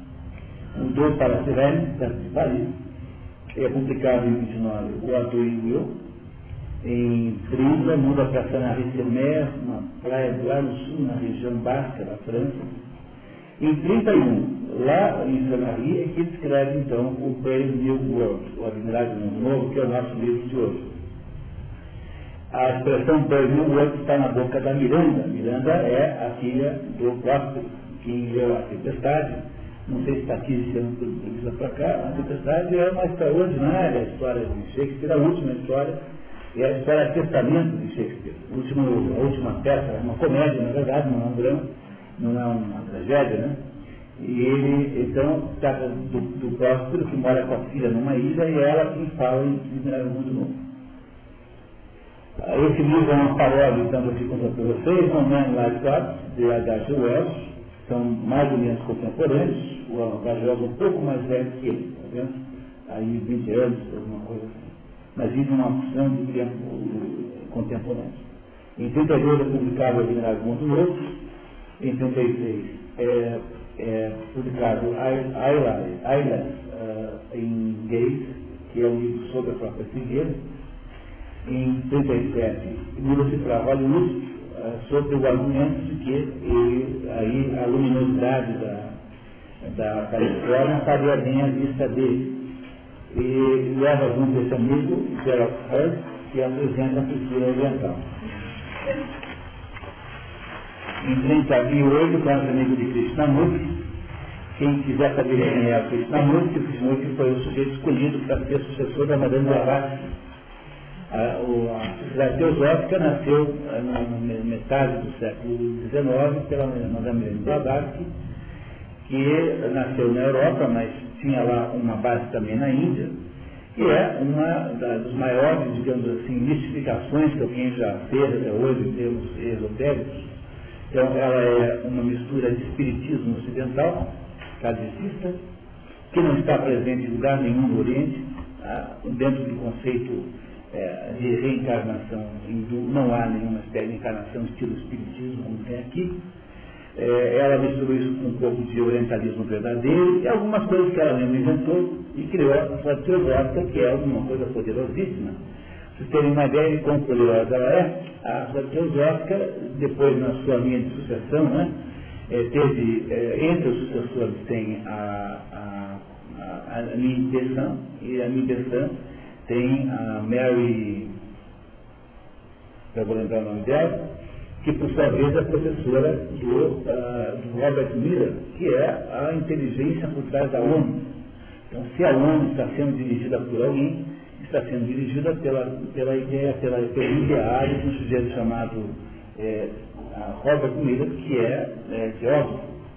De certo modo, a sociedade teosófica é o mais bem sucedido movimento esotérico desses aí presentes no planeta. Então, essa ideia de governo mundial, essa ideia de, de fazer o que, que nós vamos ver que vai ser feito logo em seguida, é uma ideia teórica. E o Krishnamurti, no entanto, é, a história do Krishnamurti é muito interessante, porque ele era um menino muito bonito, e o Lee Petter, que era um dos, dos gestores do tesouro, que era pedófilo. E ele foi escolhido para ser, é, para fins de mesmo, só que ele era uma pessoa especialíssima e ele foi se tornando um grande estudioso. E chegou no momento, ele, no momento, ele rompeu a sociedade teosófica. Rompeu e começou a fazer uma carreira independente. O Krishnamurti, nessa época aqui, ainda não, não estava rompido, eu não sei bem, tá? Mas eh, certamente o Krishnamurti era melhor, maior do que a sociedade teosófica inteira. Ele se interessa por orientalismo em geral, em 39, descobre o método Bates, de tratamento natural da visão, por meio de Margaret Corbett, que é quem dá a ele essa informação. A visão melhora muito. Publica After Many Years Summer. que é um livro justamente sobre esse assunto. Não, o Assassínia, esse é outro assunto. Escreve o roteiro Pride and Prejudice, que é um filme eh, aí, baseado no livro. O, o Aldous Huxley passa a ser um escritor de roteiros para Hollywood. Um dia eu estava vendo um filme, Jane Eyre. Vocês conhecem esse filme? Jane Eyre, ele é o roteirista desse filme. Que não sei se tem mais uma versão, mas essa versão mais antiga, a década de 40, ele é o roteirista. Era muito comum esses escritores assim, com dificuldades econômicas se tornarem roteiristas em Hollywood. Muitos e muitos fizeram isso. O Aldous Huxley também. De de trocar, É porque é uma cultura britânica europeia em que não se tem esse problema. Essa, essa dificuldade assim, de baixar as coisas de baixo é uma, é uma característica muito da nossa aristocracia econômica brasileira. Então, então o Aldous Huxley foi feito de dinheiro na época da vida dele. Então essas coisas não são um problema na cultura europeia. É, a, a sua, o sujeito tem uma autoconfiança tão extraordinária que essas coisas são vistas como exotismo, como uh, excentricidade. Não, eles não têm esse problema. Tá? Eles, são uma, eles não têm eh, preconceitos como nós temos aqui. Eu, tive, eu tive um sogro, meu sogro, né, é da, pai da minha ex-mulher, né, meu sogro é baiano. E quando ele veio para o sul do Brasil, a coisa que ele achava a coisa mais horripilante, mais indecente do mundo é que as pessoas que carregavam um pacote na rua. Carregavam um pacote na rua. Porque na Bahia, ninguém assim da classe mais alta faz isso. Você pega um moleque e dá um dinheirinho para ele carregar para você. E ele ficou horrorizado, horrorizado ele. Ele não entendia como é que as pessoas aqui no sul do Brasil faziam isso. Compreende? Esse tipo de atitude, assim, não tem nos países desenvolvidos. Todo. É uma coisa de cultura mesmo, não tem essa. Não, ele não faz isso como. Ele não faz isso como profissão, mas na casa dele ele faz. Entendeu? Ah, não é por isso. É que ele tem empregos melhores disponíveis. Entendeu? Ele está escolhendo os melhores. Entendeu? É, mas é isso. Então, então eles pegam os empregos melhores, não tem nenhuma isso. Agora, por exemplo, nos Estados Unidos, é uma coisa interessantíssima. Todo mundo tem uma oficinazinha mecânica no porão de casa. É uma coisa impressionante aquilo. Eles têm uma atitude assim de pegar no pesado mesmo. É uma coisa cultural mesmo, que aqui não tem. Aqui a gente eh, tem essa ideia de que as casas, as classes sociais, tem de ter separações muito grandes. Eles, esses ingleses não têm nada disso, eles são absolutamente pragmáticos. Assim. O inglês é o sujeito que, em vez de, de plantar flores, ele planta é, batatas, porque as batatas você come. Você sabe que está de um inglês quando o sujeito prefere plantar batatas a flores. É uma, é uma cultura muito pragmática. É, mas nós é que temos essa ideia no Brasil de que as, as, as, classes altas estão proibidas de certas coisas. Tá? Eles não têm menos do que a gente tem aqui. Muito menos. Deve ser alguma razão histórica, assim. Né? É a ideia. É, é o quê? Aqui? Ah, mas não é por isso que a gente não faz, né? É por uma atitude mesmo assim, meio triunfal mesmo, né? Eu fico lá em cima e tal. É alguma coisa assim. Bom. Pois não. A tempestade está começando a tempestade. Se fosse a tempestade aqui, estaria feito né, como, como, como trilha sonora né, do, do... Bom, pessoal, continuando então, é, em 1945 ele solicita a cidadania americana, não a recebe porque ele se nega a jurar que pegaria em armas pelo país. Na hora de fazer o juramento, fala, não, isso é um inglês. Aí continuou sendo inglês. Em 54, escreveu o livro das Portas da Percepção, é, The Doors of Perception, do qual foi, né, em, em homenagem ao próprio batizado esse grupo de rock chamado The Doors. Foi? É? Pois é. Posso? Tá, vamos lá. Tá? Então, o Douglas Perception está aí mesmo, é isso mesmo, né? Ele andou tomando mescalina, que é um, uma substância psicotrópica achada nos cogumelos, que é um negócio mexicano, né? aquele, aquele uh, Juan Matos, o humorista da Jovem, que é o, o, aquelas histórias do Carlos Castanheira, são todas baseadas nisso, na psicotropia por mescalina, que é o tal do chá de cogumelo, né? o popular chamado chá de cogumelo por aqui. É parecido com aquele negócio lá do, do Santo Banho, essa coisa. Aí, em 55, morre Maria Rodrigues, a mulher dele, que publica The Jesus and the Goddess, o gênio e a deusa. Em 56, casa-se com uma violinista e psicoterapeuta italiana, Laura Arqueira, publica Heaven and Hell. Heaven and Hell é paraíso né? e inferno. Um segundo livro sobre fora, intitula Great World, New World Representative é, isso significa mais ou menos né, é, retorno ao, ao, ao admirável mundo novo, é um livro que você pode não tem grande importância, embora seja bom de ler, mas não é nada assim que siga assim, né? não tem que ler qualquer jeito. Nesse mesmo ano do Brasil, conhece os índios do Xingu e as favelas do Rio. É.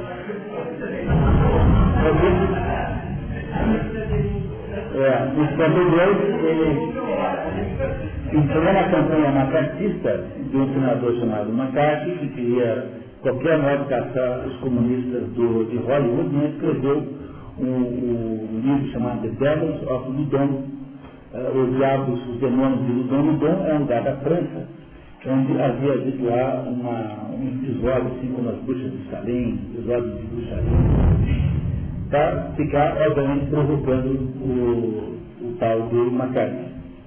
Em 59, usa a oferta de título de cavaleiro pelo sucedido pelo governo Macmillan. Em 60, é diagnosticado com câncer. Em 61, fazendo uma palestra na, na Escola de Medicina de São Francisco, diz uma coisa muito importante que nos ajudará a entender muito o livro. Diz assim, haverá na próxima geração, ou futuro tá? Ou perto dela, um método farmacêutico de fazer as pessoas amarem sua submissão e produzir ditaduras sem lágrimas, ou por assim dizer, produzir um tipo de campo de concentração inovador para as sociedades inteiras, de modo que as pessoas terão sua liberdade tomada, mas o apreciarão. Isso é o admirável mundo novo. Vamos ver daqui a pouquinho. Um incêndio histórico apaga seus artigos, Paulo Cremona, que é um tipo de violino, é como se fosse um clarivato de Laura, e os manuscritos de A Ilha, publica A Ilha, é, que é quase o último livro, A Ilha é um livro interessantíssimo, e diz o seu último livro, Literature and Science, Literatura e Ciência, uma coleção de ensaios, terminalmente doente, recebe uma injeção sem é, micro, para tratar a dor e morre algumas horas depois, no dia 22 de novembro, em Los Angeles, no mesmo dia em que Kennedy foi assassinado. Então, o que é fundamental vocês compreenderem é que o Aldous Huxley é, apesar de ter essa origem nobre, né, ele é um sujeito um pouco assim, aquilo que se chamaria no, no inglês moderno, assim, um sujeito drop out.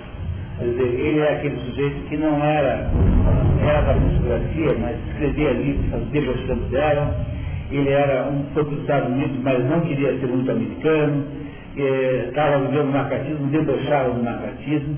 A, a, a pedra central, a natureza do, do, do, do Aldous Huxley é a do dor, mas no sentido chique e ensino da palavra, que é ser o, o parodista, o sujeito que faz as paródias. A obra toda do Aldous Huxley é uma obra um pouco irônica os ingleses são extraordinários nisso, né? Talvez o melhor exemplo disso seja um escritor delicioso que na sala da moda chamado Chesterton. Chesterton é uma maravilha. Você ri, toda a página você morre de rir. Porque ele tem uma, uma ironia, uma fina e sofisticadas que vai aos pouquinhos, assim, eh, tornando a, a leitura completamente irresistível.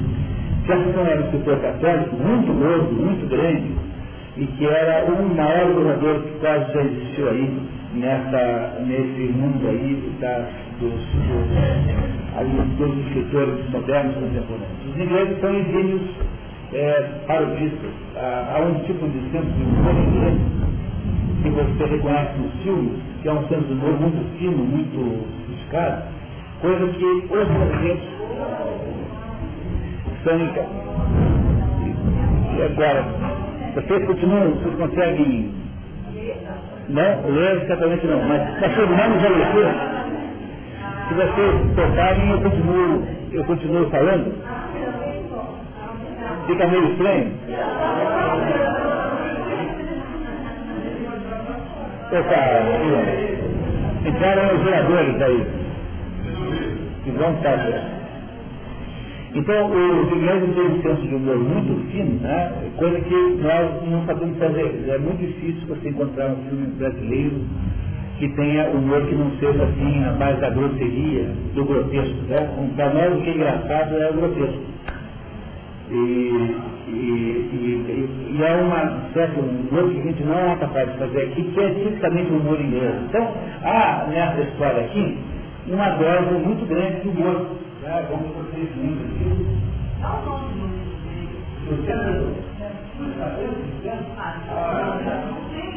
Bom, um livro você consegue o homem que foi terça-feira. O que foi quinta-feira. O homem que foi quinta-feira. O homem que foi quinta-feira é um exemplo de livro. Há um livro que eu estou para editar, para uma editado, sabe? Ortodoxia, por certo? Que é uma maravilha também está é, totalmente traduzido, está na. De repente a gente consegue produzir uma hora dessa. Não, de repente, uma primeira folga aí que a gente Então, vocês estão recebendo aí o, o resumo do Admirável Mundo Novo.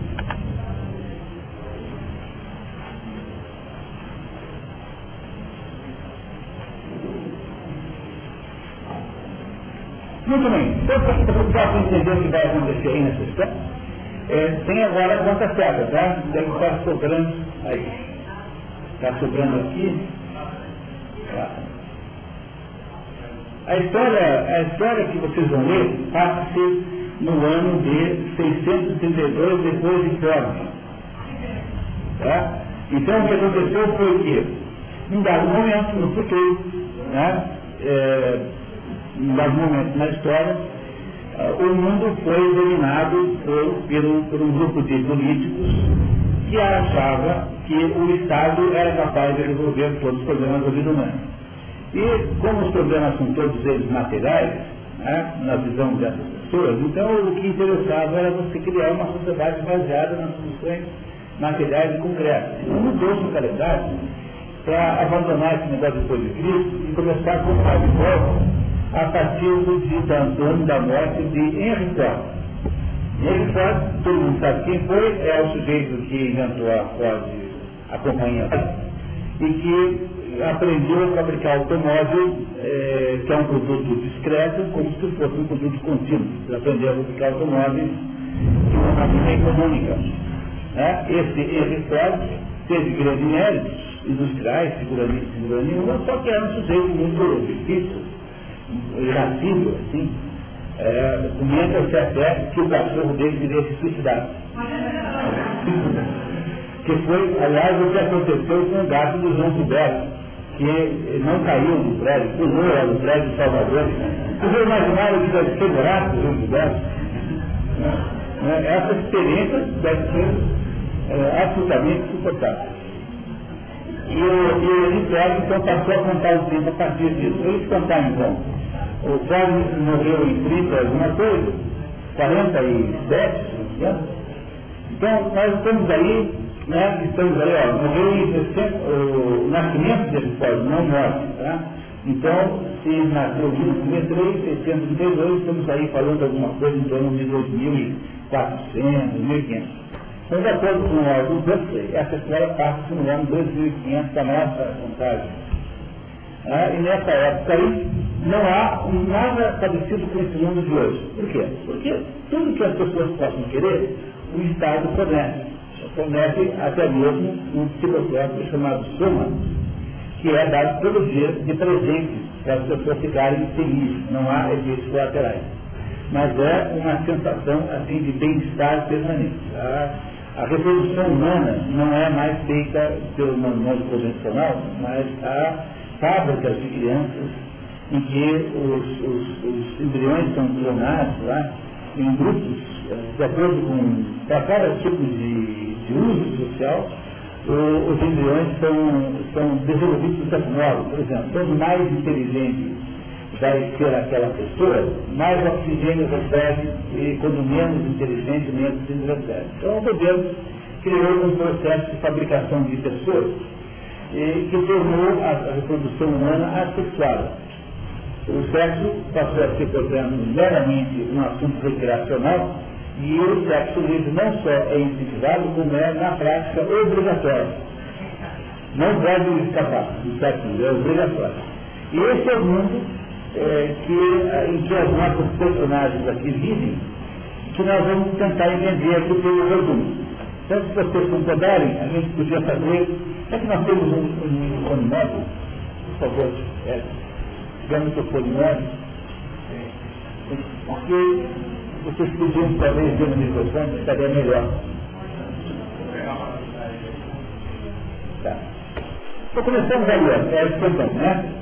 Método ele escreveu, o advogado Mundo Novo, em quatro meses, em 1931. O título foi retirado de uma fala da personagem Miranda, que é a filha do Próspero, no drama Aniversário de Shakespeare. Estou chamando de drama aqui porque, na verdade, com Shakespeare já não há mais a divisão histórica de comédia e tragédia. Então, até Shakespeare, mais ou menos, respeitava essa ideia do que é uma tragédia do ponto de vista grego. A tragédia é uma situação em que tudo dá errado no final, apesar de todo mundo ter feito o máximo para dar certo. E o que é uma comédia? É uma situação em que tudo está certo no final da história. Por exemplo, o Dante Alighieri escreveu a, a, comédia, né, não chamava Divina, Divina foi o nome que fizeram depois, a comédia de Dante Alighieri é uma história que dá tudo certo, né? Ele acaba vendo Deus no final. Por isso chama comédia. Não é porque gente achava que nós fôssemos rios de alguma maneira.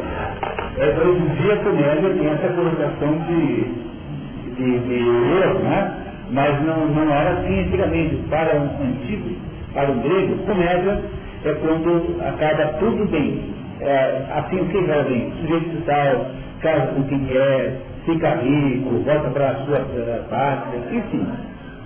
Mas drama é uma coisa moderna que nasceu depois com Shakespeare. Por quê? Então é bom explicar para vocês, tá? para não ter. Vamos esclarecer esse negócio. É assim, a diferença do drama é que o drama é uma forma é, dramática, uma forma teatral moderna. O que é? Porque o, os antigos, né, o, no fundo a explicação é a Ilíada gera a tragédia e a Odisseia gera a comédia. Essas são as duas genealogias dos dois tipos. Porque a Ilíada, todo mundo acaba mal.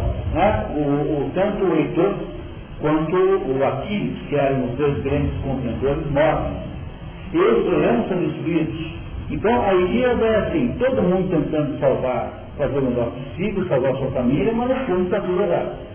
A, a Odisseia não, a Odisseia é a história de um espertalhão chamado Ulisses, ou Odisseu, né, que tem que voltar para casa para reencontrar a sua velha chamada Penélope, que está lá em está esperando já há 10 anos. E ele demora mais 10 anos voltando para casa. Né? São 20 anos isso estava muito a favor dos homens no dia contemporâneo, que no máximo ficam três, quatro dias sem aparecer. Né? Talvez que, como os homens contemporâneos têm, têm e esses, esses eu 20 euros, né? 20 euros para voltar para casa. Mas ele, no final, chega em casa, o Ulisses volta para casa e conseguiu, portanto, ter sucesso. Aí, chega no, depois da, da, do Renascimento, começa a misturar tudo. Porque a ideia central da, da tragédia é que tudo dá errado, mesmo quando todo mundo faz o melhor. Na tragédia não tem ninguém mal intencionado. Na, no drama shakespeariano, sempre tem alguém que no fundo tem uma intenção má a respeito das coisas. Eu pego o Otelo, por exemplo. O Otelo é a história de um casal perfeito, que é a Desdemona e o Otelo, que são a perfeição masculina e a perfeição feminina. Então é o casamento perfeito, tanto é que o filme já começa com os dois casados. Então, é o livro, né? É história. Então, você tem lá um casal perfeito que é insuportavelmente é, feliz. Então, há um sujeito chamado Iago, né? Iago, que é um sujeito mal intencionado, cujo objetivo é destruir aquela, aquela felicidade.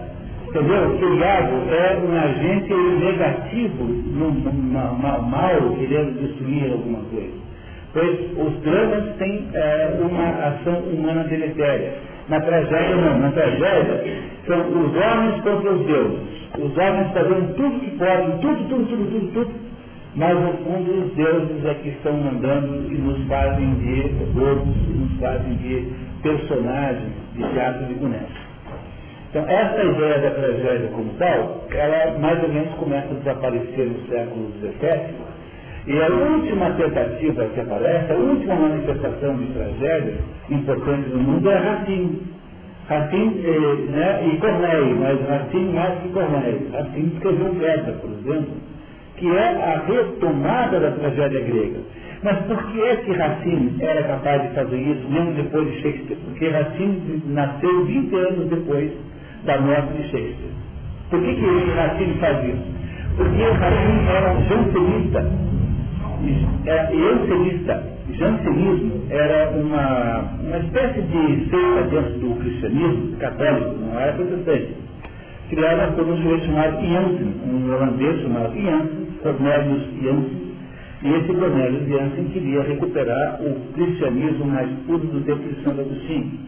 Santo Agostinho tinha um cristianismo baseado na ideia da predestinação, quer dizer, estamos todos no inferno. A não ser que nós façamos muito esforço, não vamos sobreviver.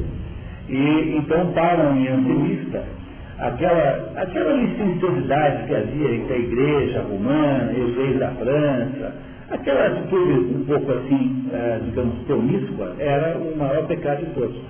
Então, o, o jansenismo passou a ser a religião, passou a ter um adepto, para você só poder, para se lembrar, o jansenismo na França era centralizado no convento de Port-Royal, que fez uma enorme de uma, de uma história maravilhosa, tem uma lógica de Port-Royal, tem uma gramática de Port-Royal, e Racine ficou órfão e foi morar com uma tia, de uma tia adolescente, e que o levou para o convento com ela. Tinha lá uma escola e ele foi criado como uh. E por causa disso, Racine tinha medo dos deuses, né? Entendeu? E como ele tinha medo dos deuses, então ele foi capaz de recuperar a tragédia grega. Se você não tem medo de Deus, você não fala mais em tragédia. Você, se você tem medo só dos seres humanos, você cria escravidão. Se você tem de Deus, de você, você, você, você é, é capaz de compreender tragédia. Ninguém compreende tragédia sem compreender essa ideia básica que eu acabei de contar a vocês. A, a, tragédia é a luta absolutamente eh, irresistível, inglória e temida da vontade humana contra a vontade dos deuses. Isso é tragédia. Então, na tragédia, nenhum ser humano é culpado de verdade somos todos inocentes, mas, no fundo, todo, todo mundo é, dá, acaba se dando mal, apesar de fazer todo o possível é, para fazer o melhor. Segundo o os sentimentos de dever. É, é, é isso. É, é isso. É, mas é isso. É, é isso, é medo de Deus. Né? Então, então, a tragédia ainda sobreviveu um pouquinho na, no teatro francês, em Racine, sobretudo, e em Corneille, secundariamente, e depois sumiu. O que tem hoje em dia chama-se drama, que é uma fórmula que Shakespeare criou, que é a ideia de que, embora Shakespeare acreditasse profundamente nos deuses, eu tenho uma dúvida disso. Tá? Mas a fórmula de Shakespeare é a fórmula que sempre tem um bandido humano. É a lei de Macbeth. que transforma o marido num monstro, tá? que mata o rei Duncan. É o, o tio do Hamlet, que faz, é, mata o, o, pai dele é, para ficar com, com o rei. E assim, você tem todos os, é, todos os dramas de, de, de Shakespeare, sempre um agente humano que é deletério, assim, que tem más intenções.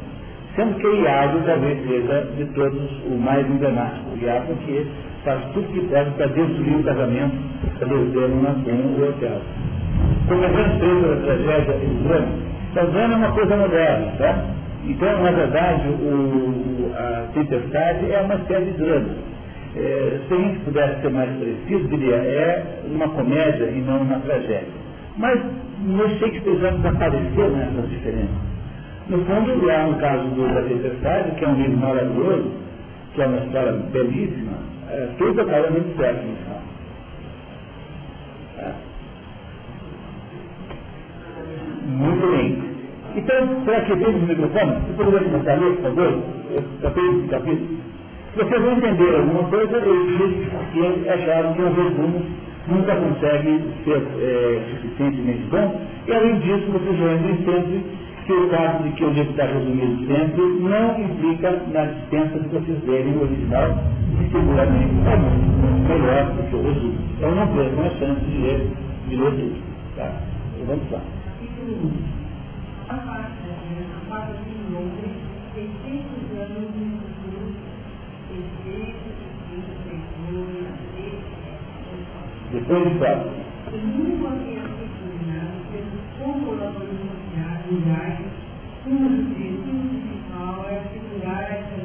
E equidade social.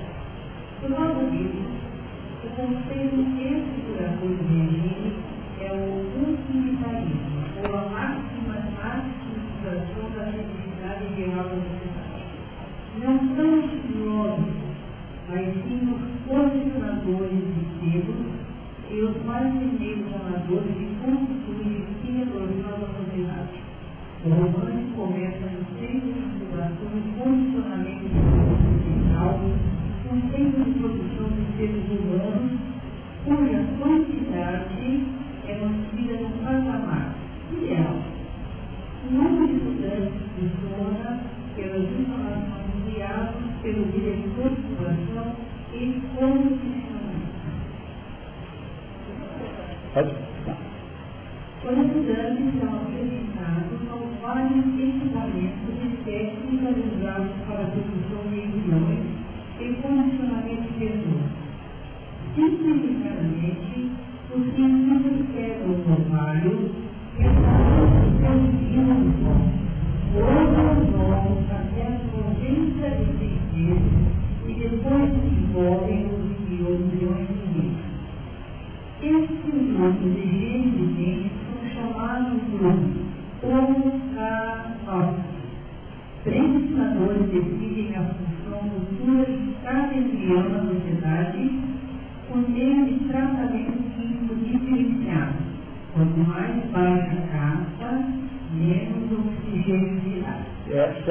razão pela qual chama-se Volkanovski é porque é uma homenagem ao cientista que havia, se chamava Volkanovski, que inventou aquela maneira de pegar um embrião e fazer cópias Veja, isso aqui está sendo 31. Então, hoje em dia parece uma coisa normal, né? Tá? Então, uh, o, que, o que há hoje no, no, no, no, nosso tempo ainda é uma dúvida sobre se isso faz sentido moral ou não, né? Mas naquela época ele já ele desenhou assim, né? Com, com, aliás, com a, a exceção das não menções ao computador, quase tudo mais ou menos está se materializando hoje. O computador é que é absolutamente ausente da história. Em 31. Ah, também dar uns pontos para o homem, né? 31. Então, o que acontece? Os órgãos são, então, é, manipulados conforme o tipo de atividade que a pessoa vai ter depois, recebe um tipo de alimentação. E quanto mais baixa for a classe, né, ou a classe que vai ser aquela pessoa, mais cópias há. Então, até 90 aí 6. Então podem existir 96 genes idênticos no máximo. Tá? Então, em cima não. Em cima não são, é, não são. E bem em cima não tem genes. Mas na base há até 96 genes. pessoas idênticas. Clonados, né? Todos idênticos. Quer continuar, por favor? Essa sociedade de duro está baseada no sistema de cinco casos. Como alfa e beta dos pontos, os últimos indivíduos provenientes de embriões não clonados logo se desenvolvem. O centro posiciona todos os novos embriões distinguem os gama, delta e epsilon, com variações mais ou menos e faz muitas cópias pelo resto ou pela nós. Desse modo, os alvos representam um grupo intelectualmente superior, seguidos pelos betas e descendo até os epsilon, que são programados para depois Muito bem. Então, tem a primeira demonstração de como funciona. Eu estou até imaginando, talvez nós vamos parar um pouquinho, né? Então a gente podia parar um pouquinho, e quando voltarem, a gente voltar, eu queria comentar com vocês um pouquinho essa história aqui das castas, para a gente não fazer a conclusão de comunismo que tem na Índia.